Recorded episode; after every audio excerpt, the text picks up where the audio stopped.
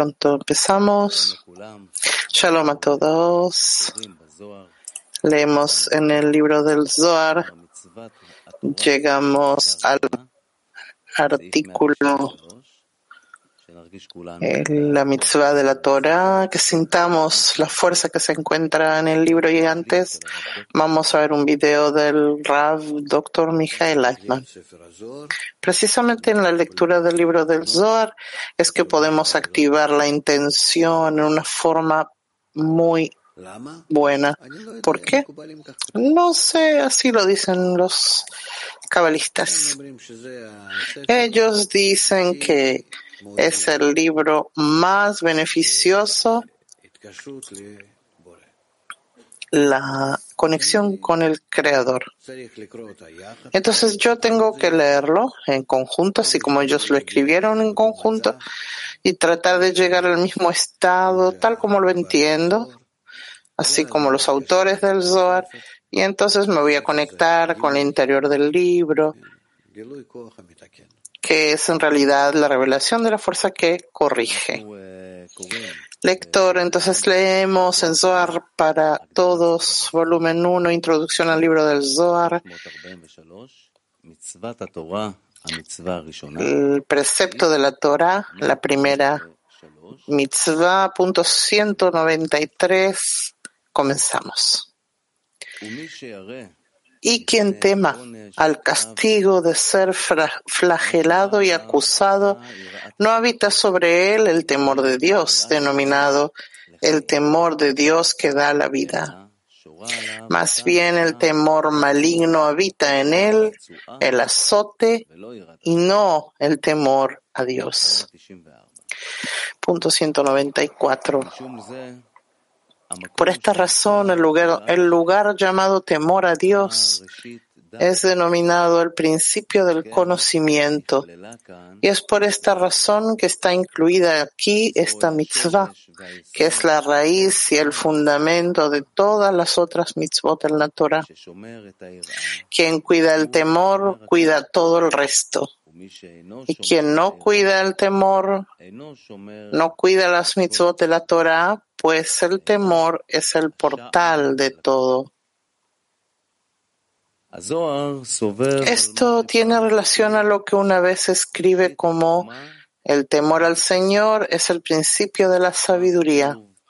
Y una vez como el temor al Señor es el principio del conocimiento. Él explicó que al final del sagrado temor denominado temor a Dios, que trae la vida, existe por debajo el temor maligno que golpea y castiga y acusa. Y es un flagelo para azotar a los malvados, pues sus pies descienden a la muerte ya que aquel que guarda la mitzvah del temor, porque Él es grande y soberano, se aferra al temor a Dios que trae la vida.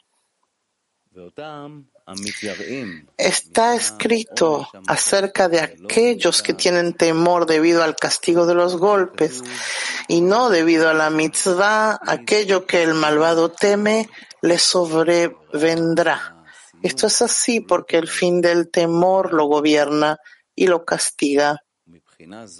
Con respecto a que al final del temor se encuentra un flagelo maligno para golpear al pecador, así se dice el elevado y santo temor, también se denomina por el nombre de el temor al Señor, es el comienzo del conocimiento. Esto indica que la persona debe aferrarse solo al principio, que es el temor a Dios, que trae la vida, y cuidarse del primer temor, que se refiere al flagelo malvado. Con esto se corrige el pecado del árbol del conocimiento. Punto 195. Por esta razón escribe Bereshit en el principio, es decir, con el temor creó Dios el cielo y la tierra. Pues quien traspase este precepto traspasa todas las mitzvot de la Torah. Y el castigo para quien traspase este precepto es que el flagelo maligno, el temor maligno, lo azote. Es como está escrito, la tierra era tohu vepohu, caos y vacío, y la oscuridad estaba sobre la faz del abismo y el Espíritu de Dios. Estos son los cuatro castigos para castigar a los malvados. Punto 196. Tohu es la estrangulación, como está escrito el cordel de Tohu. Tohu es como desolación o caos. Y está escrito cuerda de medida. El bow es la lapidación, las piedras que se sumergen en el gran abismo para castigo de los malvados. Oscuridad es la quema, como está escrito. Y aconteció que cuando oíste la voz en medio de la oscuridad y el monte ardía en medio del fuego, la oscuridad se refiere al fuego poderoso sobre las cabezas de los pecadores para consumirlos. Aquellos que no guardan el temor a Dios, porque es el mandato del Rey, sino por temor al castigo, están atrapados en la clipa de Tohu y se preguntan cómo es que no entienden los pensamientos y las palabras del Creador. Esta clipa es como una cuerda de estrangulamiento en el cuello de la persona que obstruye el aire de Kdusha, santidad, para aspirar el aliento de la vida. Y está escrito, el cordel de la desolación, una cuerda de medida. En el primer verso dice el cordel de la desolación y en el segundo verso dice cuerda de medida. Y uno viene para enseñar sobre el otro. El significado del cordel de Tou es la cuerda de medida. Esto es porque igual como es el cordel y la medida de la confusión de la persona, Así es la medida del cordel que Sitra la lanza sobre el cuello de la persona y la estrangula, como está escrito, aquellos que arrastran la iniquidad con los cordeles de la falsedad. Por lo tanto, Bou es la lapidación. Una vez que ha sido atrapado por Sitra Ahra con una cuerda alrededor de su cuello, ellos tienen el poder de hacer con él lo que les plazca, lapidarlo, quemarlo o traspasarlo con una espada. La lapidación quiere decir que ellos rompen su cráneo por medio de los deseos y pensamientos malignos y lo llevan hasta el profundo abismo para castigarle. La oscuridad es la quema que está sobre la cabeza de los pecadores para quemarlos, es decir, que si Ahra los rodea con un fuego poderoso que quema el sustento de la Kdusha. 197. El espíritu Ruach es la muerte por la espada, pues un viento tempestuoso, viento que es también Ruach, espíritu, también es una espada afilada y flameante, tal como está escrito, y la espada flameante que gira en todas direcciones es llamada espíritu y es un castigo para aquel que transgrede las mitzvot de la Torah que están escritas sobre el temor, Reshit, lo cual es todo. Esto es así porque después de Bereshit, el temor se dice Tohu y Bohu, oscuridad y espíritu, que son los castigos de las cuatro muertes. En adelante se explican el resto de las mitzvot de la Torah. Sitrahra envía un viento tempestuoso sobre él, que es como una espada afilada que separa su cabeza del resto de su cuerpo y termina con su vida. Este es el castigo para quien traspasa las mitzvot de la Torah, que están escritas por el temor, Reshit, lo cual es todo, lo que significa que todas las mitzvot en la Torah están incluidas en los primeros dos versos, desde Bereshit hasta y dijo Dios sea la luz. Y el castigo mencionado para quien traspasa las mitzvot de la Torah, lo cual son las cuatro muertes aludidas en Tou, Bohu, oscuridad y espíritu, Ruach, o viento, están escritos por el temor, el cual se denomina Reshit, aludido en las palabras Be Reshit, en el principio creó Dios. Resulta que el primer verso es el temor, Reshit, el principal temor que trae la vida, y el segundo es el castigo para quien no se adhiere al temor, Reshit. Estos son todo, pues son el portal que conduce a la fe en el Creador y se deduce que todas las mitzvot en la Torah están incluidas en este precepto. En adelante el resto de las mitzvot en la Torah se refieren al verso y dijo Dios, sea la luz. En adelante todos detallan el precepto del temor.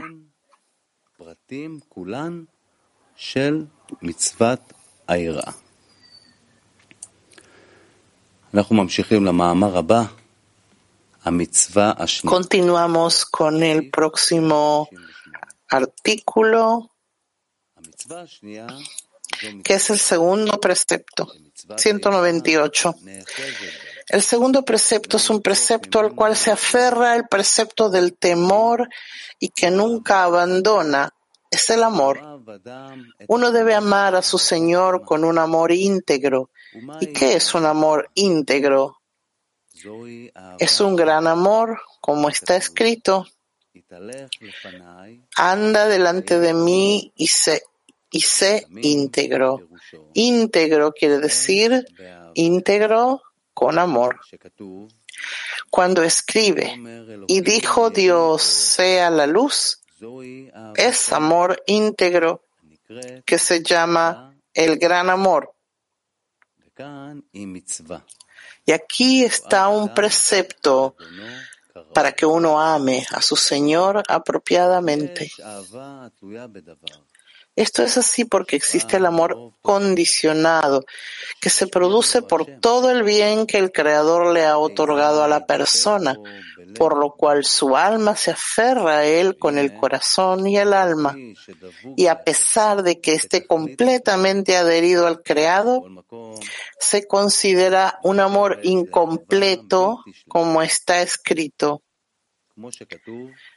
Noah, Noé, andaba con Dios esto significa que Noah necesitaba que le apoyaran porque este apoyo se lo daba todo el bien que el Creador le había otorgado.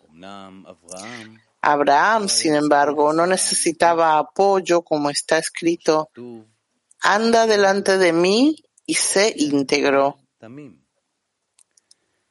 Anda delante de mí quiere decir sin apoyo sino delante de mí, a pesar de que no sepas que yo estoy detrás de ti para apoyarte. Este es el amor íntegro, el gran amor, en el cual a pesar de que no te dé nada, tu amor aún será íntegro para adherirte a mí con todo tu corazón y tu alma.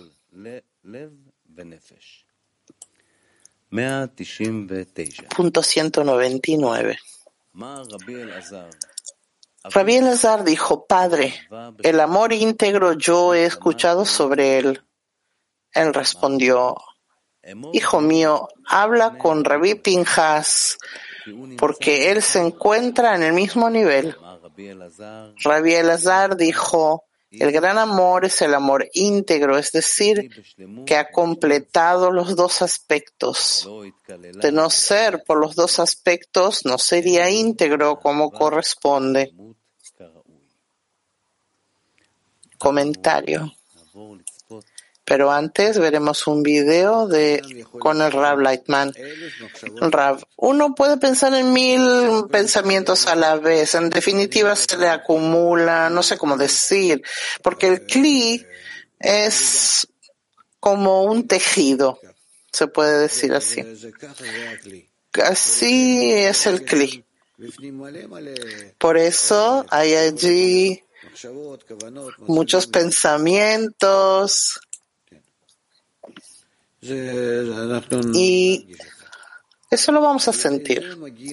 Por esa forma vamos a llegar a un estado en el que no hay tiempo. Continuamos en el punto 199. Rabbi Elazar dijo, Padre, el amor íntegro, yo he escuchado sobre él. Él respondió, Hijo mío, habla con Rabbi Pinjas, porque él se encuentra en el mismo nivel. Rabbi Elazar dijo, el gran amor es el amor íntegro, es decir, que ha completado los dos aspectos. De no ser por los dos aspectos, no sería íntegro como corresponde. Comentario. Él le dijo que interpretara el gran amor delante de Rabbi Pinjas, pues él ya había obtenido la medida del gran amor como corresponde, y él entendería completamente lo que le diría. El amor íntegro es íntegro desde los dos aspectos, ya que ya sea en din, juicio, o en gesed, gracia. Y a pesar de que él tomes tu alma, tu amor por el Creador permanecerá en integridad, integridad completa, como si él te otorgara toda la generosidad en el mundo. Punto 200. El amor por el Creador se interpreta desde dos aspectos. Hay quien le ama para tener riqueza, una larga vida, hijos que le rodeen, dominio sobre sus enemigos, éxito en sus empresas y debido a esto le ama. Y si ocurriera lo contrario, y el Creador invirtiera su fortuna con juicios severos, él le odiaría y no le amaría en absoluto. Por esta razón, este amor no es amor que tenga fundamento, pues la raíz del amor está basada en algo. Y si ese algo queda eliminado, el amor queda anulado también. Punto 201. El amor íntegro es amor en dos aspectos, ya sea bajo el din, juicio, o bajo gesed, gracia, y caminos favorables. Él amará al Creador incluso si Él le arrebata su alma. Este amor es íntegro, pues existe desde dos aspectos, en Gesed y en Din. Por consiguiente, la luz del acto de la creación surgió y luego quedó ocultada. Cuando fue ocultada, el din duro salió y los dos aspectos, Gesed y din, se integraron, volviéndose íntegros. Este es el amor apropiado, pues la luz que fue creada en los seis días de la creación, en el verso sea la luz, fue ocultada nuevamente, como está escrito en el Zohar, sea la luz para este mundo y sea la luz para el mundo por venir. La luz de este mundo fue ocultada y aparece solo los justos en el mundo por venir. ¿Por qué fue ocultada? Porque con la ocultación de la luz, el din duro surgió en este mundo, con lo cual los dos aspectos, din y Rahamim, juicio y misericordias, fueron integrados, volviéndose íntegros. Esto creó un espacio para la inclusión de los dos extremos en uno solo. Esto es así porque ahora fue posible revelar la integridad de su amor, a pesar de que Él le arrebate su alma. Por lo tanto, se creó un lugar para complementar el amor de tal forma que si no hubiese sido ocultado y el din duro no hubiese sido revelado, este gran amor hubiera quedado desprovisto de los justos y nunca hubiera sido posible que se revelara. Punto 202. Rabbi Shimon lo tomó y lo besó. Rabbi Pinjas vino y lo besó y lo bendijo y dijo, ciertamente que del Creador me ha enviado hasta aquí. Esta es la luz sutil que, según me dijeron, se encuentra en mi casa y que posteriormente iluminará a todo el mundo. Rabbi Elazar contestó, ciertamente, este temor no debe olvidarse en todas las mitzvot, mucho menos en la mitzvah del amor, pues el temor debe estar adherida a ella. ¿Y cómo está adherida? El amor es bueno desde un aspecto cuando Él le da riqueza, generosidad, larga vida, hijos sin nutrimentos. Y entonces debe despertar el temor. Para tener temor, no sea que provoque el pecado y su fortuna se invierta en su contra. Sobre esto está escrito que dichoso es aquel que siempre tiene temor, pues el temor está incluido en el amor. Punto 203. Y de esta manera la persona debe despertar el temor en el otro aspecto del din duro, pero cuando ve que se le impone el din duro, debe despertar el temor a su Señor como corresponde, sin endurecer su corazón. Está escrito sobre esto, quien endurece su corazón caerá en el mal, lo que quiere decir que caerá en el otro lado, que es llamado el mal. Se deduce que el temor se aferra a los dos aspectos, el aspecto del bien y el amor, y el lado del din duro, y está incluido en ellos. Si el temor está incluido en el aspecto de la bondad y el amor, es un amor perfecto como corresponde, pues el temor es una mitzvah que contiene todas las mitzvot en la Torah pues es el portal a la fe en el Creador. Y conforme sea el despertar del temor de la persona, la fe en la conducción del Creador se encuentra en la persona.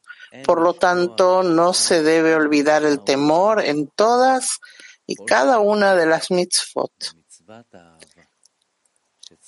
Esto es así particularmente con la mitzvah del amor, es decir, que el temor debe despertar junto con esta, pues el temor está de hecho unido a la mitzvah del amor. Por esta razón uno debe despertar el temor en ambos aspectos del amor, en el amor durante la misericordia, la gracia y cuando los caminos le son favorables, en el amor durante el din duro. Es debido a esto que dice que el temor debe adherirse al amor. ¿Y cómo se adhiere a él?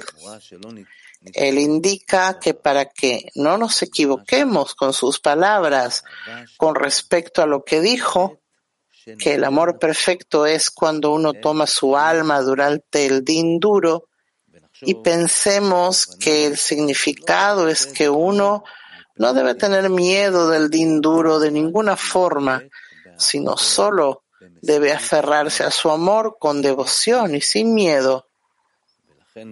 Es debido a esto que explica que el temor debe adherirse al amor. ¿Y cómo se adhiere a él? ¿Se debe despertar el temor en ese momento, al igual que se despierta el amor perfecto?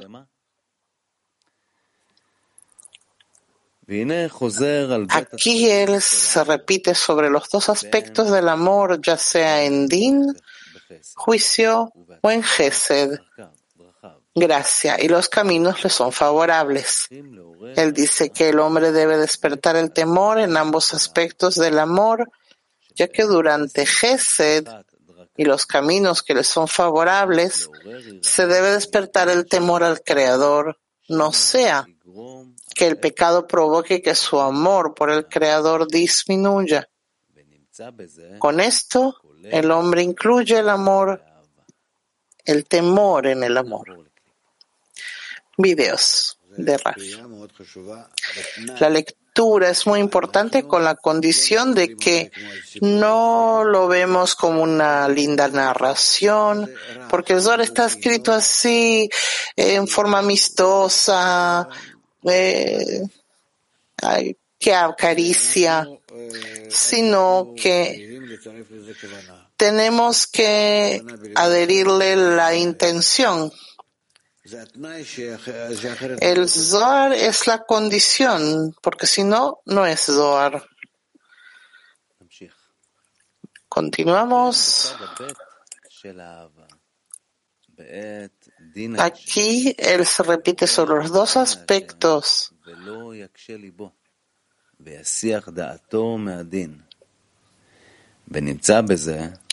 Y resulta que aquí también incluye el temor en el amor. Asimismo, siempre se encuentra en el amor completo como debe ser. Y en la inclusión del amor en el lado del din, no, no debe uno temer.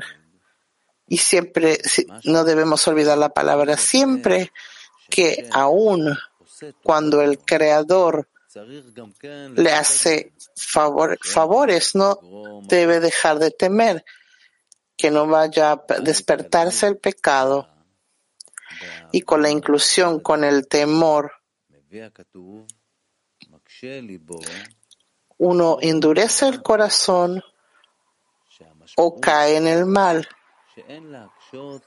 que uno no debe endurecer su corazón durante el din, que es la razón por el cual puede caer en el sitra ajra, que es el mal. Más bien en ese momento uno debe despertar el temor todavía más para tener temor de él e incluir el temor en su amor perfecto en ese momento, aunque tanto el primer temor como el segundo temor no sean para su propio beneficio, sino solo por el temor de que vaya a disminuir la satisfacción que da a su hacedor.